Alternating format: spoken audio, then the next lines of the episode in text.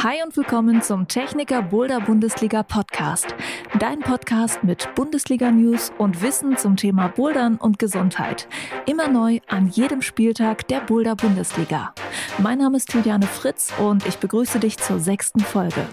Die Bundesliga macht Station in der Upjoy Boulder Halle in Villingen und mit dieser Folge begleite ich dich zum Spieltag. 15 Boulder-Probleme stehen an jedem Bundesligaspieltag für dich bereit. Diese Boulder werden vorab von einem Team von Routenbauerinnen und Routenbauern geschraubt. Wie die dabei vorgehen, das habe ich einen Rootsetter gefragt, der schon oft für die Liga geschraubt hat. Marcel Barteldrees wirst du in dieser Folge hören. Natürlich will niemand, dass dieser Ernstfall passiert, aber es ist gut zu wissen, wie man sich auf einen Unfall beim Bouldern vorbereiten kann und wie man sich im Notfall verhält. Das Ganze erklärt uns Boulderer und Notfallsanitäter Alex Lass in dieser Folge. Viel Spaß mit diesen Themen.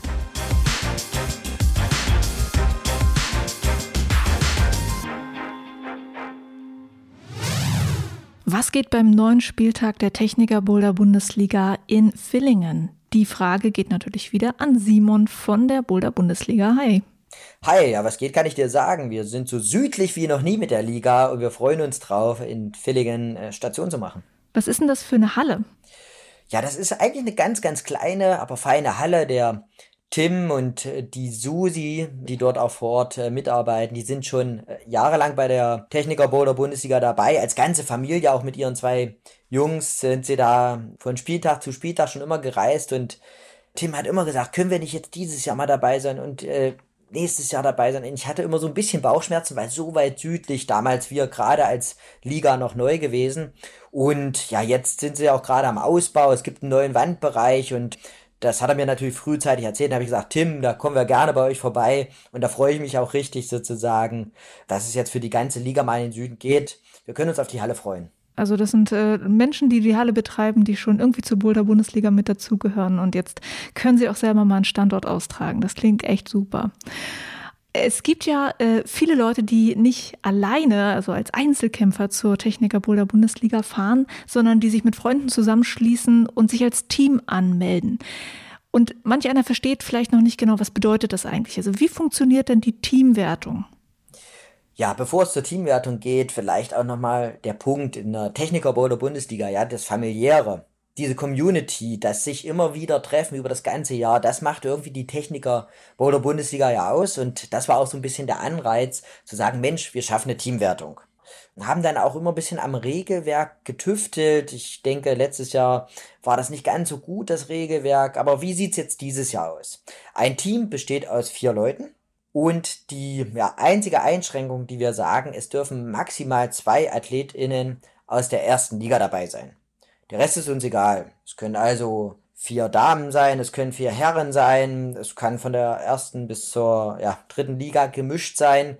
Die Boulder in der ersten Liga sind natürlich schwerer, bringen ähm, ja mehr Punkte für die Teamwertung und für die Teamwertung ist es dann so, pro Spieltag in diesem vierköpfigen Team gehen die drei besten Athleten des Teams in die Wertung ein, der ihre Punkte werden zusammenaddiert. Punkte an zehn Spieltagen für das Team. Auch dort gibt es zwei Streichergebnisse, also die zwei schlechtesten Stationen des Teams werden gestrichen und wir werden dann ein Team-Ranking haben, was man bei uns im Liga-Portal dann auch studieren kann. Und wie sieht dann eigentlich das Finale für so ein Team aus? Was ist da geplant? Ja, wir hatten in den letzten Jahren ja ein Teamfinale.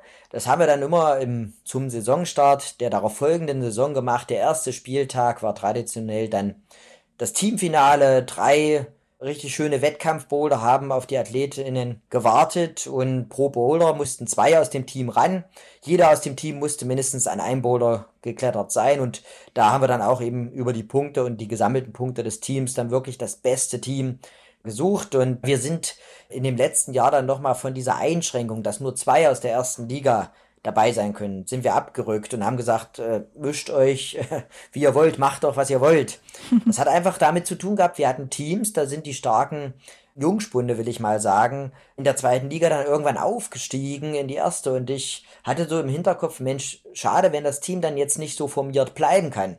Dadurch, dass äh, jetzt hier Aufsteiger von der zweiten in die erste Liga sind, also haben wir gesagt, macht was er wollt und hatten nicht mehr diese Einschränkung, maximal zwei aus der ersten Liga dürfen dabei sein. Das hat aber dazu geführt, dass sich dann wirklich super Teams gebildet haben und die Spannung ein bisschen verloren gegangen ist. Da kam die Einschränkung her und ob es ein Teamfinale geben wird, wir arbeiten dran, das ist unser Wunsch, es ist einfach ein tolles Event dann auch, da wirklich nochmal auch Frauen, Männer gemeinsam gegeneinander an den gleichen Bouldern zu sehen.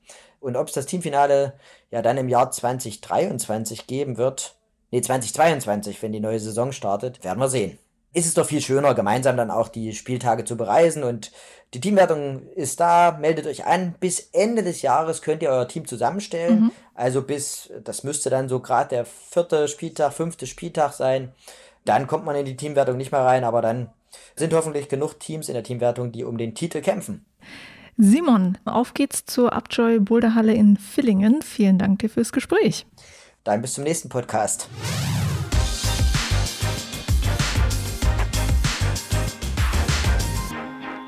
Wie entsteht eigentlich eine Boulderroute für die Boulder-Bundesliga? Darüber rede ich mit Marcel Barteldrees, einer der Routenschrauber, die schon sehr oft für die Bundesliga unterwegs waren und dort Routen geschraubt haben. Also, hallo Marcel. Guten Morgen, hi. Schön, dass du mit dabei bist. Und wir fangen mal an mit so einer Grundsatzfrage, die du bestimmt auch schon mal gehört hast. Was macht für dich eine gute Boulderroute aus?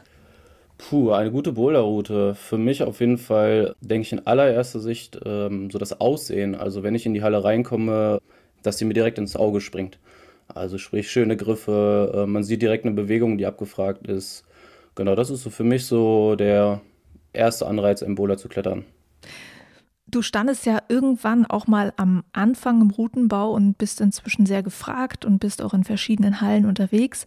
Wie wird man eigentlich gut im Routenbau? Welche Skills sollte man schon haben und was muss man sich da noch aneignen? Zum Anfang ist auf jeden Fall gut, wenn man so eine gewisse Grundlage an handwerklichen Skills auf jeden Fall hat. Also dass man halt zum Beispiel mit einem Akkuschrauber umgeht, weiß, wie eine Leiter ungefähr zu stehen hat. Ähm, ja, keine Höhenangst, was beim Klettern ja eh von Vorteil ist. Und dann sollte man aber auch einen guten Ansatz für kreative Optiken haben. Also wie richte ich einen Griff aus, was sieht zusammen ganz gut aus. Auch sehr, sehr wichtig ist halt, ähm, dass man kritikfähig ist und eine sehr gute Teamfähigkeit auf jeden Fall mitbringt. Also man sollte nicht zu egoistisch sein, weil es ist alles irgendwie noch so ein ja, Prozess, der nachher entsteht. Klar baut man im Boulder immer irgendwie selber das Grundgerüst an die Wand, aber zum Testen kommt eigentlich meistens ein Team dazu und da muss man sich eigentlich schon sehr stark aufs Team auch einlassen können. Kannst du was sagen, was du an deinem Job besonders gerne magst? Ja, auf jeden Fall mag ich sehr gerne halt, dass es immer wieder was Neues ist. Eigentlich entsteht jeder Boulder aus einer neuen Idee und was auch cool ist, wenn man halt Leute in seinen Bouldern halt sieht. Also sei es halt für die Boulder-Bundesliga bei einem Wettkampf oder im kommerziellen Bereich, wo die Leute einfach nur zum Spaß oder auch zum Training in die Halle kommen und man sieht halt, wie die Leute Spaß haben oder auch mal einen Misserfolg haben, sich aber dann weiterkämpfen das ist auf jeden Fall, was mich in meinem Beruf antreibt. Mit welchen Gedanken oder mit welchen Ideen beginnst du denn überhaupt so eine Route zu schrauben? Oder gibt es vielleicht gar keine Idee am Anfang? Du machst erstmal. Also was ist dein Prozess? Mm, ja, also mein normaler Prozess ist halt, dass ich mir als erstes mal meine Musikkopfhörer auf die Ohren setze und äh, mit Musik anfange. Ich würde jetzt nicht sagen, dass ich keine Idee habe, bevor ich im Boulder anfange zu schrauben, aber ich versuche mich durch die Musik eigentlich äh, vom Schrauben, ich sag mal, abzulenken um gar nicht so tief in die Idee rein zu versinken, sondern dass ich immer eine gewisse Lockerheit und eine gewisse Flexibilität äh, dabei habe. Dass ich mich jetzt nicht zu stark, zum Beispiel, wenn ich mir jetzt denke, okay, ich möchte einen Dino bauen und ich fokussiere mich so stark darauf, dass ich diesen Dino an die Wand gebaut haben möchte. Da ist man einfach schon zu oft in eine Sackgasse gelaufen und äh, für mich persönlich hilft es sehr viel, da eine Musik im Hintergrund zu haben, die mich halt einfach, ich sag mal, das, den benötigten Abstand zu dem Boulder zu lassen dann lasse ich mich halt auf jeden Fall ganz viel durch die Griffe und die Wandneigung halt äh, inspirieren. Und meistens passiert es eher aus einem Prozess heraus. Also manchmal schraube ich Griffe an die Wand und denke mir halt, nee, das ist nicht die Idee, die ich haben wollte und baue was komplett anderes an die Wand. Es gibt ja sehr viele verschiedene Kontexte, in denen du schon Routen geschraubt hast. Die Anforderungen sind da sehr unterschiedlich. Einmal für eine kommerzielle Boulderhalle, also für unser aller täglich Bouldern sozusagen. Ähm, dann für klassische Wettkämpfe, wo die Athletinnen und Athleten nur eine begrenzte Zeit haben, um den Boulder zu schaffen. Und zum Beispiel dann auch der Kontext Boulder Bundesliga, wo die Leute ja eine lange Zeit haben, um so eine Wettkampfroute zu projektieren. Und ich glaube, das ist schon unterschiedlich, wie man da rangeht. Wie, wie machst du das? Ja, vor allem für den ersten Punkt, für den kommerziellen Bereich, das ist ja so gar nicht dieser Wettkampfaspekt, der dahinter steht. Also wir wollen keine Reihe und keine Selektion, sondern im Endeffekt verschieben sich da so ein bisschen die Anforderungen. Also was für mich halt ganz wichtig ist, dass die Leute auf jeden Fall Spaß haben, aber auch Herausforderungen. Ich finde, das ist im kommerziellen Bereich auf jeden Fall sehr interessant, was man da gestalten kann. Also man kann ja zum Beispiel totale Emotionen erschaffen für jemanden, der einen schlechten Tag hat. Der kommt zum Bouldern und möchte eigentlich nur schnelle Erfolgserlebnisse sammeln. Dann gibt es aber auch wieder auf der anderen Seite halt ja die Leute, die zum Training in die Halle kommen, die Projekte haben wollen, die projektieren, die sich verbessern wollen. Das ist so sicherlich der Aspekt des Kommerziellen. Dann natürlich ganz stark auf Sicherheit. Die Abstiegsgriffe sind in den letzten Jahren immer mehr in die Hallen gekommen, dass die Leute sicher runterkommen. Die Bewegung soll nicht wehtun, es soll alles Spaß machen. Das ist so dieser Aspekt ja, des Kommerziellen. Und auch vor allem noch ein Aspekt, den ich auch ganz wichtig finde. Man kann sich einfach entscheiden, ob man den Bowler machen möchte oder nicht. Das ist beim Wettkampfklettern halt auf jeden Fall ein anderer. Dann bei den offiziellen Wettkämpfen ist es auf jeden Fall so, da geht es halt viel mehr darum, äh, eine Selektion zu erreichen. Man möchte eine Rangliste haben, die muss im besten Falle möglichst klar sein, dass man da keine Doppelplatzierung irgendwie hat. Dann natürlich auch ganz wichtig Fairness.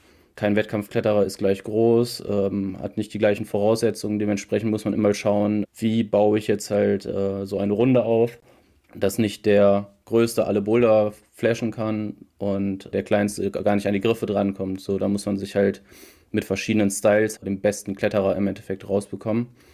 Dann halt natürlich dieser Aspekt Mann-Frau ist natürlich auch immer schwieriger. Ich meine, die Diskussion ist ja gerade schon sehr groß, warum es weniger Frauen äh, im Wettkampfschrauben gibt. Da ist halt natürlich dann auch die Schwierigkeit, wenn halt ein reines Männerteam da ist, die perfekte Runde für die Frauen zu schrauben und dann eine schöne Selektion noch rauszubekommen. Ich denke, da sind wir auch noch ja, sehr am Anfang. Das muss sich auch noch irgendwie verändern. Und dann für die Boulder Bundesliga ist es auf jeden Fall der Faktor, dieser lange Projektierzeitraum und man weiß halt auch nicht, wer ist jetzt genau in welcher Liga gemeldet. Ähm, manche Leute haben sich sicherlich auch nicht, ich sag mal, die richtige Liga ausgesucht, wenn man das manchmal so hatte. So ist mein Erfahrungswert zumindest gewesen. Da ist es dann schon teilweise schwierig für alle, das Perfekte zu schrauben. Wobei man die Liga ja auch wechseln kann, wenn man es merkt, ne? Genau. Wie legt man denn da so die Schwierigkeiten fest? Also wie schaffst du es dann, einen Boulder zu bauen, der passt für Liga 1 oder Liga 2 oder 3? Ja, das war oftmals sicherlich ein Zufallsprinzip. Also planen konnte man das nicht so richtig. Man muss dazu wissen, wir hatten oft ein, vielleicht mal zwei Tage Zeit, äh, diese ganzen Boulder zu schrauben. Große Erfahrungswerte gab es für mich jetzt am Anfang nicht. Klar, mit der Langfristigkeit dieser Liga äh, hat man immer mehr dazugelernt und gemerkt über die Saison auch, ah, okay, so und so ist das Fitnesslevel ungefähr. Da hat man sich so ein bisschen geguckt, irgendwie, wenn das jetzt zum Beispiel für die zweite Liga eher ein schwerer Boulder war, konnte man den ganz gut mit in die erste Liga für etwas leichtere reinnehmen. Aber meistens hat man erstmal einen Grundstock an Bouldern gebaut und hat dann ein bisschen geguckt, okay, wo wollen wir ungefähr von der Schwierigkeit hin? Also meistens hat man sich gar nicht so einen großen Gedanken vorher drüber gemacht, ähm, für welche Liga das jetzt ist, sondern eher mal ein paar Boulder gebaut und dann geschaut, wo können wir das ungefähr einsortieren. Und dann guckt man am Ende, okay, wir brauchen aber jetzt noch zwei für die Liga und drei für die Liga, die müssen wir jetzt gezielt bauen. Genau, im Endeffekt äh, saßen wir später immer zusammen, meistens mit Simon und René im Austausch und haben halt geguckt, okay, äh, es gab ja eine ungefähre Vorgabe der Liga halt, in welcher Schwierigkeit diese Boulder sein sollen. Und da hat man sich so ein bisschen halt mal reingeschaut. Also klar, es gab schon einen Plan im Vorfeld, aber der war jetzt nicht so tituliert, dass man sagt, okay, da muss jetzt äh, ein Boulder hin, der für die erste Liga Damen und für die zweite Liga Herren zum Beispiel ist. So hat man das versucht, äh, oder habe ich es versucht, nicht anzugehen, sondern eher zu gucken, okay, seid euch bewusst, also auch an die anderen Schrauber, die ihr mitgebaut haben, wir brauchen Boulder für Mann und Frau und dass man einfach schon beim Bauen ein bisschen geguckt hat, dass man jetzt nicht nur explizit lange Züge baut, sondern dass man so eine gute Durchmischung reinbekommt. Und so hat man nachher eine gute Auswahl, wo man die Bowler zusortieren kann. Du hast jetzt auch gerade schon von Männern und Frauen geredet. Das wäre auch eine Frage, die ich habe. Welche Aspekte sind wichtig, wenn man für Männer oder Frauen schraubt? Wenn es an Wettkampfrouten geht und Wettkämpfe sind halt meist getrennt Mann-Frau, dann äh, ist das eine Anforderung für euch. Also kannst du so ein paar Beispiele nennen, worauf geachtet wird? Jetzt hast du Längenzüge zum Beispiel schon gesagt. Mhm. Ja, also ich finde, muss ich vielleicht einmal zwischenhaken. Im kommerziellen ist es auch wichtig. Also da sind wir auch immer tagtäglich eigentlich, setzen uns damit auseinander, weil da ist es eigentlich ja fast das gleiche wie bei der Buddha Bundesliga auch. Man schreibt es nur nicht ran. Man schreibt es nur nicht ran, genau. Aber wir haben ja trotzdem, müssen wir ja beide Geschlechter auf alle Boulder im Endeffekt, ich sag mal, grob passen. Weil es bringt halt nichts, wenn jetzt, ich sag mal, die Frau mit 1,50 Meter, äh, die kann ihr Fitnesslevel verbessern, die kann ihre Maximalkraft verbessern, die kann ihre Klettertechnik verbessern, aber sie kann nicht ihre Körpergröße verbessern. Und das ist so ein bisschen das, das für mich auch sehr wichtig, dass die Boulder halt auch, wenn sie schwer werden, halt auch von kleineren Leuten geklettert werden können. Und dass nicht nur der 1,85 Meter große Mann, der vielleicht eine schlechte Klettertechnik hat, nur da hochkommt. Deswegen hat das im Kommerziellen auch schon ein bisschen was damit zu tun. Ja, das ist recht. Aber in der Boulder Bundesliga auf jeden Fall auch deutlich mehr weil da haben wir oft schon das Thema gehabt, dass wir einen eigentlich coolen Boulder nicht für beide, für Mann und Frau verwenden können, für die ersten oder zweiten Ligen, weil halt wirklich teilweise Züge drin waren, die vielleicht ein bisschen zu krass sind. Also wenn man jetzt bei einem Mann, der kann mal einen Schulterzug vielleicht ein bisschen, der kann ein bisschen weiter sein, aber wenn man diese Schulterspannung nicht hat oder die, die Reichweite gar nicht dafür hat, ist es halt zu gefährlich teilweise, den zu wählen.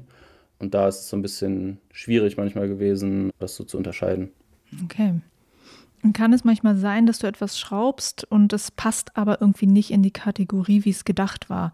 Also zu schwer oder zu leicht oder mhm. oh, ist jetzt irgendwie doch eher ein Männerboulder oder Frauenboulder, aber wir brauchen jetzt einen Frauenboulder. Was machst du, um das anzupassen, wenn es mal nicht da reinpasst, wo es hin soll? Ja, kam auch schon oft vor. Das ist halt natürlich immer abhängig davon, äh, was es für ein Boulder jetzt genau ist. Wenn es ein Sprung ist, kann man den natürlich über die Reichweite mehr definieren äh, wenn es ein Leistenboulder ist, kann man das über die Griffgröße oder die Griffabstände definieren. Also das ist eher abhängig davon, wie der Boulder jetzt wirklich gerade ist und was verändert werden muss.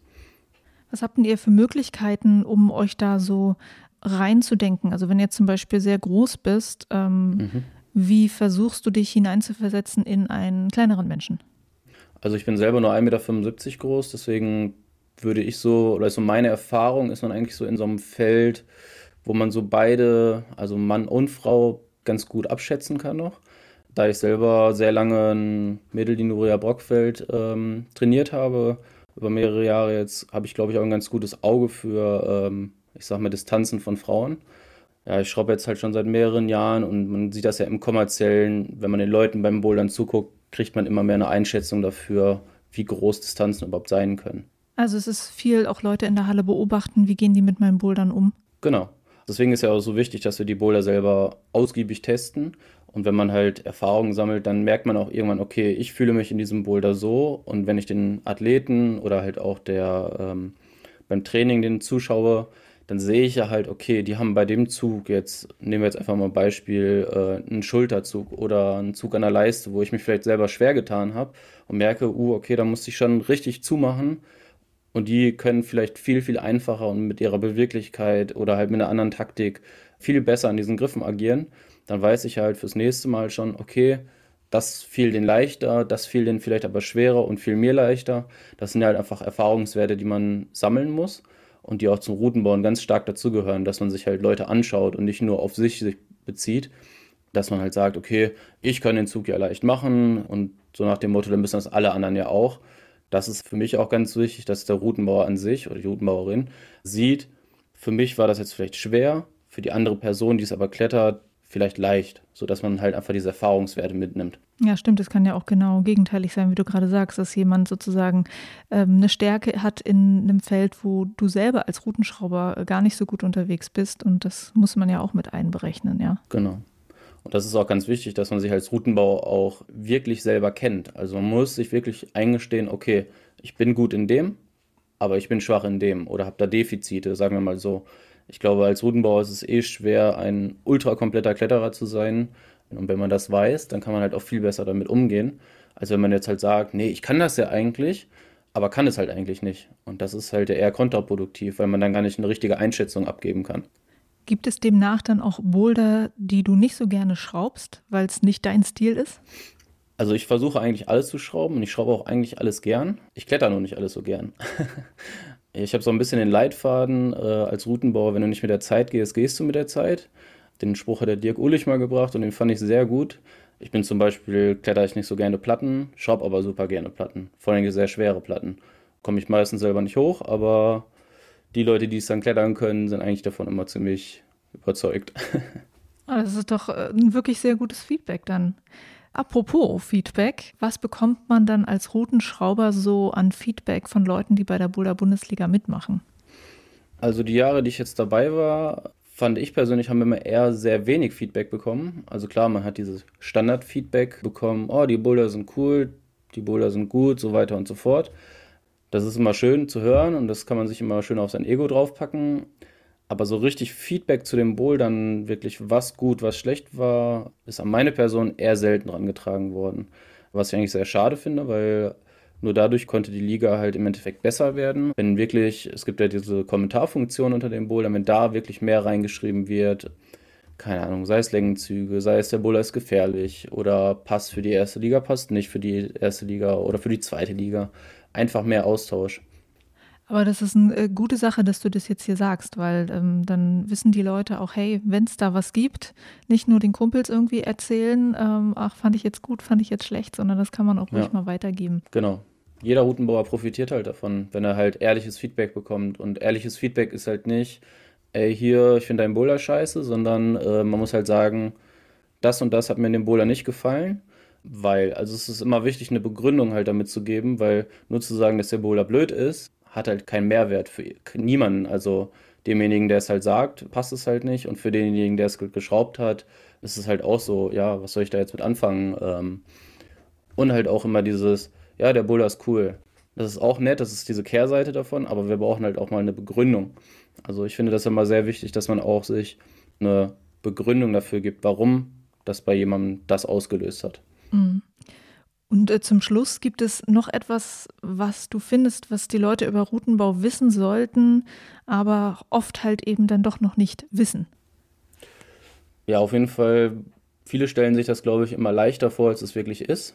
Weil wenn man wirklich dann mal so fünf Tage die Woche Routen schraubt und dann auch für Wettkämpfe und sowas, ist es schon körperlich sehr anstrengend. Oft ist dieser allgemeine Aspekt, äh, dass es eine Kunst ist, äh, würde ich eher nicht unterschreiben. Ich weiß, dass es viele Leute so sehen, aber für mich ist es eher wirklich totales Handwerk, weil wir müssen uns an so viele Regeln halten und an so viele Gegebenheiten anpassen und Kunst ist ja eigentlich total frei und äh, hat keinerlei Regeln. Das ist so auf jeden Fall, was ich den Leuten gerne mitgeben würde. Gut, Marcel, dann vielen Dank dir, dass du die Zeit genommen hast fürs Interview. Sehr gerne.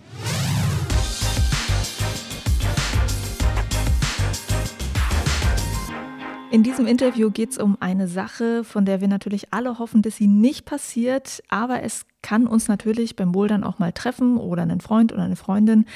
Es geht um das Thema Unfälle beim Bouldern und wie man sich in so einem Notfall am besten verhält. Und das Ganze schauen wir uns an aus Sicht eines Menschen, der nach so einem Unfall eventuell an den Tatort gerufen wird. Und zwar spreche ich mit Notfallsanitäter und Boulderer Alex Lass. Hi. Ja, moin. Hallo Juliane. Schön, dass ich dabei sein darf. Ja, ich freue mich total, dass wir eine Folge zusammen machen. Ist echt so. Coole Sache, weil ich kenne dich ja äh, als Podcast-Kollege. Du ähm, machst den 112 Podcast. Die Mission von diesem Podcast ist äh, das Thema Rettungsdienst verstehen. Du und ein paar Kollegen, die den Podcast machen, wollt den Menschen diesen Job näher bringen und erklären, was ihr da täglich macht und gebt auch Tipps für Leute, die wichtig wären, für den Notfall tatsächlich, ne? Also wenn ihnen wirklich mal was passiert. Da fand ich schon echt ein paar Sachen immer spannend, die ihr da erzählt habt. Und vielleicht erklärst du noch mal selber, was genau die Motivation war, diesen Podcast anzufangen.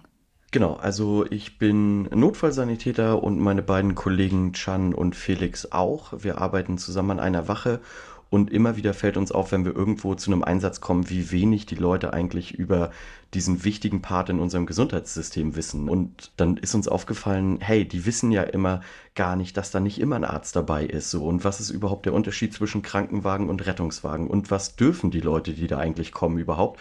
Und warum sind wir gerade Notfallsanitäter und nicht Rettungssanitäter? Und dann haben wir einfach gestartet und wirklich mit den Basics angefangen. Hey, wer kommt da? Was dürfen die? Und so weiter. Und jetzt nach und nach, wir sind jetzt im dritten Jahr, haben wir immer wieder Gäste dabei. Wir waren bei den Höhenrettern der Berufsfeuerwehr Hamburg, wir waren bei den Tauchern, wir waren in der Rettungsleitstelle. Alle, die irgendwie mit dem Thema Rettung zu tun haben, kommen da ins Boot und wir erzählen über spannende Einsätze, Erste-Hilfe-Tipps und so weiter. Genau, ein bisschen was davon möchte ich gerne auch jetzt von dir hier in dieser Folge haben. Sehr gerne. Und du hast mir zwei äh, Tipps auch noch gegeben, dass ich unbedingt Notfallsanitäter sagen soll. Und du kannst jetzt noch mal erklären, warum und was für Verwechslungen da aufkommen. Also ich glaube, die meisten Menschen draußen denken immer noch so an den Rettungssanitäter, an die Rettungssanitäterin. Das ist tatsächlich nur eine Weiterbildung. Das ist das, was früher ganz häufig so Zivildienstleistende gemacht haben. Die höchste nichtärztliche Qualifikation im Rettungsdienst ist allerdings der Notfallsanitäter und die Notfallsanitäterin. Und das ist tatsächlich eine anerkannte dreijährige Berufsausbildung, die mit einem Staatsexamen endet. Das sind dann im Endeffekt wirklich die verantwortlichen Personen an der Einsatzstelle, während die Rettungssanitäter zuarbeiten, je nachdem, wo man ist, sind Rettungssanitäter, Rettungssanitäterinnen nur eingesetzt fürs Fahren. Manchmal wechselt man durch, aber die Verantwortung tragen dann im Endeffekt die äh, Notfallsanitäter und Notfallsanitäterinnen. Da ist dann auch mehr medizinisches Fachwissen noch dahinter, ne? ja, einfach von viel mehr Anatomie, Medikamentenkunde etc. Und das kriegt man natürlich in drei Jahren viel mehr intensiviert als in so einer kurzen Ausbildung von drei, vier Monaten. Und du hattest noch als zweites mir gesagt, dass deine Aussagen sich ähm, auf den Rettungsdienst in Hamburg beziehen, wo du halt lebst und arbeitest, und dass es da in den verschiedenen Bundesländern, in den verschiedenen Kreisen Unterschiede geben kann, wie diese Arbeit halt gestaltet ist von euch. Also was können dann solche Unterschiede eigentlich sein? Also erstmal, ich ähm, wohne zwar in Hamburg, ich arbeite aber in Schleswig-Holstein im Süden. Ah. Und der Unterschied ist tatsächlich, dass der Rettungsdienst nicht bundeseinheitlich organisiert ist. Das bedeutet, die Länder sind dafür zuständig und selbst in den Ländern kann es von Kreis zu Kreis unterschiedlich sein. Zum Beispiel nehmen wir Schleswig-Holstein. Zu unserer Firma gehören fünf Landkreise hier in Schleswig-Holstein und unsere ärztliche Leitung hat bestimmte Medikamente für uns Notfallsanitäter und Notfallsanitäterinnen freigegeben, die wir entweder eigenständig oder im Callback-System mit einem Klinikarzt geben dürfen. Darunter fallen auch Schmerzmedikamente wie zum Beispiel Opiate. Das kann in einem anderen Landkreis ähm, oder auch in einem anderen Bundesland ganz anders sein, weil der ärztliche Leiter dort entschieden hat, wir möchten diesen Weg nicht gehen. Und ähm, genau, dadurch ist einfach die Versorgung, je nachdem, wo man ist, kommt nicht immer der Notarzt dazu. Das hat vielleicht auch mit den ländlichen Regionen zu tun, dass der Notarzt einfach dort länger hin braucht und dementsprechend an das Rettungsdienstpersonal mehr Aufgaben delegiert werden. Und da entstehen so ein bisschen die Unterschiede. Ah, okay. Und jetzt lass uns mal in unser Thema einsteigen mit Unfällen in der Boulderhalle. Und da gibt es tatsächlich eine Unfallstatistik vom Deutschen Alpenverein und vom Kletterhallenverband Clever. Die bringen das jedes Jahr raus. Da haben wir jetzt das aktuellste von 2019, das von 2020 war jetzt noch nicht da. Und in dieser Statistik werden Unfälle gesammelt natürlich, die gemeldet wurden. Also die Hallen müssen das halt an den Alpenverein oder an den Kletterhallenverband melden, damit es auch in der Statistik auftaucht. Und es sind nur Unfälle, bei denen auch ein Rettungswagen gerufen wurde. Und da ist zu sehen, dass beim Bouldern ähm, im Vergleich zum Klettern mehr Unfälle passieren. 2019 wurden insgesamt 220 Unfälle gezählt und davon waren 145 Unfälle in Boulderhallen gewesen. Und da wurde dann auch aufgeschlüsselt, was da eigentlich genau passiert. Die meisten Boulderunfälle passieren wohl bei Menschen, die unkontrolliert von der Wand abfallen und ähm, die da keine gute Falltechnik angewandt haben. Also Fallen will tatsächlich gelernt sein beim Bouldern, das ist sehr wichtig. Das sind dann in diesen Fällen keine schwerwiegenden Verletzungen, sondern das sind dann umgeknickte Füße oder verletzte Handgelenke, wenn man versucht, sich mit dem Arm abzustützen beim Fallen. Also von diesen 145 Boulderunfällen sind 86 Prozent Verletzungen an den Armen und an den Beinen. Und schwerwiegendere Verletzungen am Rumpf oder am Kopf oder auch multiple Verletzungen, das sieht man in der Statistik, kommt tatsächlich mehr noch beim Seilklettern vor. Aber wie gesagt, beim Seilklettern sind es grundsätzlich äh, weniger Fälle also als beim Bouldern. Also im Vergleich in Kletterhallen passieren 30 Prozent der gemeldeten Unfälle, die man hier in dieser Statistik findet. Das ist natürlich schwer, wenn ich jetzt hier mit so vielen Zahlen um mich werfe. Deshalb verlinken wir das auf jeden Fall auch nochmal in den Show Notes, damit man sich das genau angucken kann und äh, ihr euch da selber nochmal einen Eindruck von machen könnt. Was man vielleicht auch noch dazu sagen kann, es gibt ja inzwischen, glaube ich, auch einfach mehr Boulderhallen als Kletterhallen. Also das boomt ja ganz toll. Vielleicht ist deshalb auch da noch ein bisschen mehr. Aber ich denke auch, es hängt auch damit zusammen, dass da so viel passiert, dass vielleicht das Thema Fallen, Falltechnik lernen so ein bisschen unterschätzt wird. Bevor ich da jetzt so viel rein interpretiere, würde ich gerne von dir mal wissen, was hast du denn gedacht, als du diese Statistik gelesen hast? Ich war auch tatsächlich weniger erstaunt, dass beim Bouldern mehr passiert als beim Seilklettern, weil ich glaube, wie du schon sagst, es gibt mehr Hallen für Bouldern als für Seilklettern und zum anderen ist der Zugang auch einfach viel einfacher. Ne? Also während du in der Seilkletterhalle ja mindestens immer den Top Rope Sicherungsschein brauchst, hast du das ja beim Bouldern gar nicht. Das heißt, du hast da natürlich viele Kindergruppen, du hast, ähm, keine Ahnung, vielleicht einen Junggesellenabschied da, du hast Leute, die noch nie was mit Klettern zu tun gehabt haben, haben gehört, hey, das wird jetzt olympisch, das probiere ich mal aus. Oder hier hat einfach ein neues Sportevent aufgemacht, da gehe ich doch mal ran, das scheint nicht so schwer zu sein und dann ist natürlich auch wenig Vorbereitung da. Ich glaube, das hat zum einen damit zu tun, ein bisschen mehr überrascht hat mich tatsächlich, dass doch so wenig Rumpf- und Wirbelsäulengeschichten beim Bouldern sind. Da hätte ich mit mehr gerechnet, aber ähm, da sind wir froh, dass dem gerade nicht so ist. Ne? Auf jeden Fall. Wie ist denn das bei dir, wenn du durch die Hallen jetzt läufst? Fällt dir da manchmal etwas auf, Verhaltensweisen, wo du denken würdest, das könnte zu Verletzungen führen? Ja, massig und ich will mich da von Anfang an ja auch gar nicht von ausnehmen. Also ich weiß noch, als ich das erste Mal in die Halle gegangen bin, es geht ja schon los mit nicht aufwärmen man kommt da rein irgendwie, man ist vielleicht mit seinen Freunden, Freundinnen da und dann denkt man sich, ja komm, aufwärmen, wir, wir sind vielleicht hier schon mit dem Rad hergefahren so. Und dann geht's auch schon direkt an die Wand und dann macht man natürlich nicht gleich die leichtesten Routen, sondern will irgendwie direkt einsteigen ähm, und möglichst schnell in der ersten Session, was ist das Schwerste, was ich hier klettern kann. Dann wenig Umsicht, was drumherum passiert. Also mir fällt das immer mal wieder bei Eltern, die mit Kindern da sind und dann vom Kinder in den Erwachsenenbereich gehen, dass die Kids vielleicht nicht unbedingt gucken, hey, ist da gerade jemand an der Wand und laufen ein bisschen quer da durch. Und dann natürlich immer dieses, hey, ich habe mich jetzt hier schon anderthalb, zwei Stunden ausgepowert und jetzt gehe ich doch nochmal in den Trainingsbereich und jetzt ist genau das Campusboard ähm, und das Fingerboard genau das Richtige so, ne? Und das sind so die Sachen, ähm, wo man jetzt, wenn man natürlich länger irgendwie dabei ist, merkt, oh ey, das ist aber auch tatsächlich immer genau das Thema, wo es dann passiert so. Bist du jetzt dadurch, dass du länger beim Sport bist, so ein bisschen sensibilisiert oder ist es so, dass du durch deinen Beruf da auch immer so ein bisschen ein Auge drauf hast? Sowohl als auch. Tatsächlich bei uns in der Halle war es auch so, dass direkt von Anfang an alle wussten, dass ich im Rettungsdienst bin und komischerweise immer, wenn ich da war, war dann auch direkt was. Ähm, Nein. Und so, ja, tatsächlich, also wirklich super häufig. Und dann immer, ah, warte, Alex ist ein, Alex, komm mal schnell, wir haben hier was und so. Und war es immer so, hm, ja, okay, alles klar. Ich in dem Moment bin ja auch wieder der typische Ersthelfer. Ich habe eben nicht das Material aus dem Rettungsdienst da und, sondern ich habe dann hoffentlich einen Erste-Hilfe-Kasten aus der Halle und in den meisten Fällen natürlich weiß ich, worauf ich achten soll und welche Fragen ich stellen sollte, um den oder die Patientin möglichst gut an den Rettungsdienst dann zu übergeben. Aber ich habe einfach natürlich weniger Material da. So. Mhm. Den Einsatz, den du gerade gesagt hast, du weißt, welche Fragen du stellen musst. Das würde ich jetzt nämlich gerne wissen. Also wir schauen uns mal so einen Unfall aus deiner Perspektive an. Wenn du an einen Unfallort gerufen wirst, was ist für dich wichtig zu wissen? Wie kann man quasi dir deine Arbeit erleichtern, dir zuarbeiten?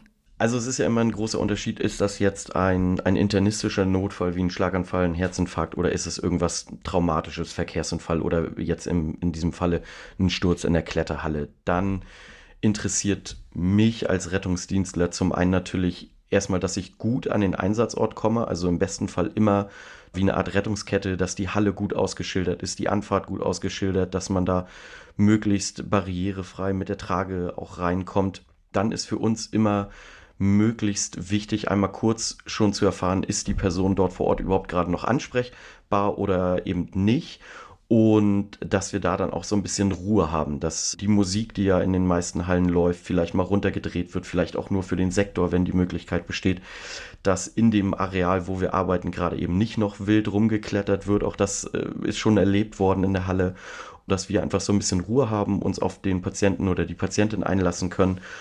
Und dann wollen wir erstmal natürlich wissen, was ist denn überhaupt passiert. Es ist natürlich was anderes, ob ich in einer reinen Boulderhalle bin oder in eine Halle gerufen werde, wo Seilklettern und Bouldern kombiniert ist, wo ich natürlich durch einen höheren Sturz beim Seilklettern einen ganz anderen Wirkmechanismus habe.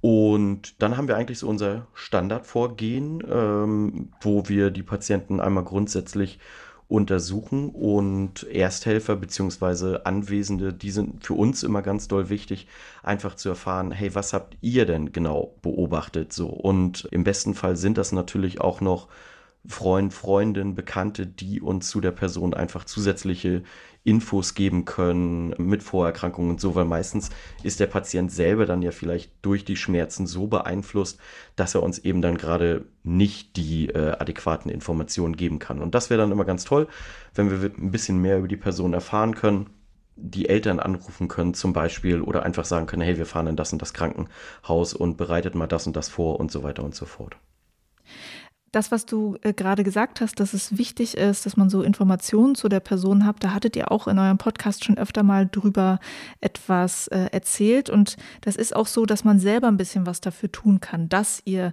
diese Informationen bekommt für den Notfall. Also was kann ich jetzt schon tun oder bedenken, damit in einem Notfall im Prinzip ihr wisst, wer bin ich, was habe ich für eine, für eine medizinische Geschichte, für eine Krankheitsgeschichte, sei es irgendwas, was man in meinem Portemonnaie findet oder so. Also wie kann ich mich darauf vorbereiten?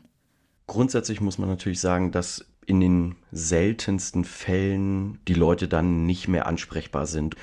Natürlich ist es immer optimal, wenn ich mehrere Medikamente nehme oder wenn ich Allergien habe, zum Beispiel gerade gegen verschiedene Medikamente, dass ich das irgendwo aufgeschrieben habe. Das kann in einem Handy sein. Auch da gibt es ganz tolle Apps, die quasi ohne Tastensperre vom Rettungsdienst einsehbar sind. Da kann man alles Mögliche eintragen, was man da eintragen möchte. Und zum Beispiel gibt es da Notfall-ID. Das ist einfach so ein Pass, wo man entsprechend seine Daten eintragen kann. Und das ist ganz super gelöst. Also das gibt es dann auch gar nicht unbedingt nur auf dem Handy, sondern das gibt es dann als Armband oder als kleiner Strichcode-Token, den man sich, keine Ahnung, ans Chalkback machen kann oder wie auch immer.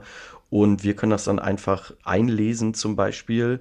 Ansonsten reicht auch ein Zettel einfach, ob es jetzt hinten auf der versicherten Karte ist. Okay. Und äh, was ist denn, wenn ich selbst Zeuge eines Unfalls werde in der Boulderhalle? Wie sollte ich mich dann vielleicht auch schon bevor ihr da seid verhalten? Wie, wenn ihr da seid? Gibt es da was, was man machen oder nicht machen sollte? Also ich finde, der Unterschied ist immer ja so ein bisschen, kenne ich die Person, die dort verunfallt ist oder nicht. Grundsätzlich ergibt es natürlich so oder so immer Sinn, einmal dem Personal Bescheid zu geben, so dass die auch den Notruf absetzen können, weil die vielleicht auch nochmal viel bessere Hinweise geben können zu der Anfahrt oder sowas. Also es wäre natürlich blöd, wenn in der hintersten Ecke jetzt in der Boulderhalle ein Unfall passiert, ich dort als Anwesender selber den Rettungsdienst rufe, plötzlich kommt da so ein Auto mit Blaulicht angefahren und keiner weiß was? Genau, und vorne am Empfang sind alle so, Hö, keine Ahnung, ist hier was passiert so? Dem Personal auf jeden Fall Bescheid sagen, die haben ja oder sollten auf jeden Fall auch immer einen Erste-Hilfe-Kasten da haben. Es ergibt immer Sinn aus Sicht der Halle. Zum einen natürlich, dass das Personal dort selber Erste-Hilfe-Kurse besucht, ähnlich wie das ja auch in allen Firmen ist, dass man alle zwei Jahre mal so einen Erste-Hilfe-Kurs auf Fresher hat und Kühlpacks ist, glaube ich, das, was am meisten gebraucht wird in so Kletterhallen, dass man sowas vorrätig hat. Äh, ansonsten als anwesende Person, ich finde, man macht immer ganz viel intuitiv richtig. Also beruhigen ist immer das Optimalste und dann kommt es natürlich immer sehr auf die Verletzung an. Sprunggelenk, Beine und vielleicht auch Hände, Arme, die jeweilige Extremität auf jeden Fall ruhig halten. Hochhalten ist immer sehr sinnvoll. Also wenn es das Bein ist, äh, zum Beispiel dann dem Patienten oder die Patientin eher hinlegen, das Bein so ein bisschen erhöht lagern. Aber immer wirklich tatsächlich sehr von dem Patientenzustand und was ist für ihn oder für sie denn gerade am angenehmsten, ne? Mhm. Habe ich jetzt noch irgendeinen Aspekt vergessen, über den wir reden sollten? Hm, also, wenn es wirklich im Sinne von irgendwelchen höheren Stürzen ist, sodass die Leute schon sagen, hey, ich habe irgendwie Beschwerden im Nacken oder in der Wirbelsäule, dann eher tatsächlich die Person im Liegen lagern, den Kopf so ein bisschen unterstützen, dass da möglichst wenig Bewegung reinkommt, weil auch das würde dann von Rettungsdienstseite von uns aus natürlich weitergehen, dass es da eine Immobilisierung gibt. Das heißt, wir haben dann zum Beispiel diese typischen Halskrausen, die man vielleicht auch aus dem Fernsehen kennt, so dass wir da möglichst Wirbelsäulen schonend arbeiten. Ja, sonst speziell fällt mir jetzt nichts weiter ein. Und zum Schluss habe ich ja noch einen äh, interessanten Fact zu dir. Du machst nämlich seit dieser Saison zum ersten Mal auch bei der Boulder Bundesliga mit. Also das, was du ja. vorhin erzählt hast, dass Leute immer schon in der Halle wissen, dass du der Notfallsanitäter bist. Das wissen die jetzt durch den Podcast auch. Es tut mir leid, aber vielleicht sprechen dich ja dann auch mal Leute an. Oha. ähm, also wenn ihr noch was von Alex wissen wollt, könnte es sogar sein, dass ihr ihn bei der Boulder Bundesliga bei irgendeiner Station trefft. Wie ist es eigentlich dazu gekommen, dass du jetzt bei der Boulder Bundesliga mitmachst? Wie bist du auf die Idee gekommen? Also ich wusste das ja schon äh, vom letzten Mal, weil Freunde aus einer anderen Halle da schon mitgemacht haben und wir hatten das ja im Vorgespräch für mich, als ich das das erste Mal gehört habe, habe ich gedacht, hier Bundesliga, komm, ist ja völlig, völlig abwegig und so. Und dann hatte ich dieses Mal aber mitbekommen, hey, es gibt ja die dritte Liga und das ist alles noch ein bisschen einfacher, um reinzukommen und mehr Fun-Liga. Und da haben wir gesagt, ey, eigentlich wäre es doch total cool. Lass uns da doch mal mitmachen. Ähm, wir kommen so ein bisschen in, in den deutschen Regionen rum, lernen neue Hallen kennen, neue Schraubstile gar nicht unbedingt mit diesem Wettkampfcharakter, dass man jetzt sagt, oh, wir sehen uns da irgendwo im oberen Bereich oder sowas oder mit irgendeiner Platzierung ganz toll, sondern wirklich eher diesen ganzen Spaßaspekt zu sagen, hey, das gucken wir uns mal an, wir freuen uns alle mega drauf, wir fahren jetzt das nächste Wochenende, ähm, ich weiß gar nicht, wann die Folge jetzt rauskommt, aber nach, nach Jena halt und ja, sehr gespannt, so all, allgemein, wird super. Cool. Ich wünsche ganz viel Spaß beim Bundesliga ausprobieren. Ich weiß jetzt auch nicht genau, ob Jena schon vorbei ist, wenn diese Folge rauskommt, aber du wirst dann Jena wahrscheinlich erlebt haben und vielleicht auch schon andere Standorte. Und ich danke dir sehr, dass du mitgemacht hast und wir das Gespräch führen konnten und verweise nochmal darauf, dass man dich ja und deine Kollegen im 112 Podcast hören kann, wird verlinkt in den Show Notes. Vielen Dank, dass du mit dabei warst. Ja, danke dir. Das war's für diese Folge im Techniker Boulder Bundesliga Podcast. Ich hoffe, du hast oder hattest einen tollen Spieltag und bist beim nächsten auch wieder mit dabei, dann in der Boulder Island in Mannheim. Und natürlich hören wir uns da auch wieder mit einer neuen Podcast-Folge. Die kommt einen Tag vorm Spieltag raus, am 26. November. Bis dahin viel Spaß beim Bouldern.